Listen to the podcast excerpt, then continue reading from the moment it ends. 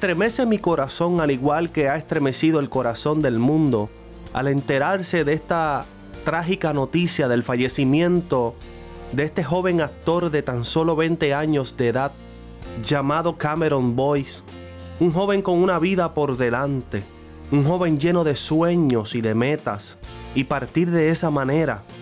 ¿Qué enseñanza tan grande nos da la vida al ver casos como estos? Nos muestra lo frágil que es y cómo debemos estar agarrados en todo momento de nuestro Creador, de nuestro Dios, el Dios de nuestros tiempos. Nacemos, vivimos, pero el tiempo de partir no lo sabemos. Que esto nos lleve a meditar en quién hemos confiado el tiempo de nuestra vida.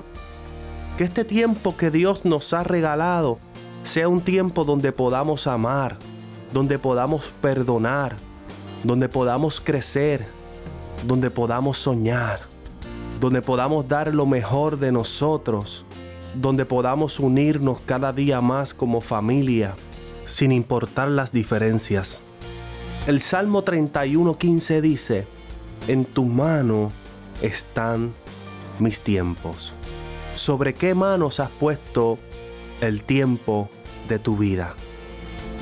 No hay lugar más seguro no hay lugar con mayor recompensa en el cual usted pueda poner el tiempo de su vida que en las manos de Dios. Meditemos en este día. Soy el pastor Germán Padilla y escuchas palabras para crecer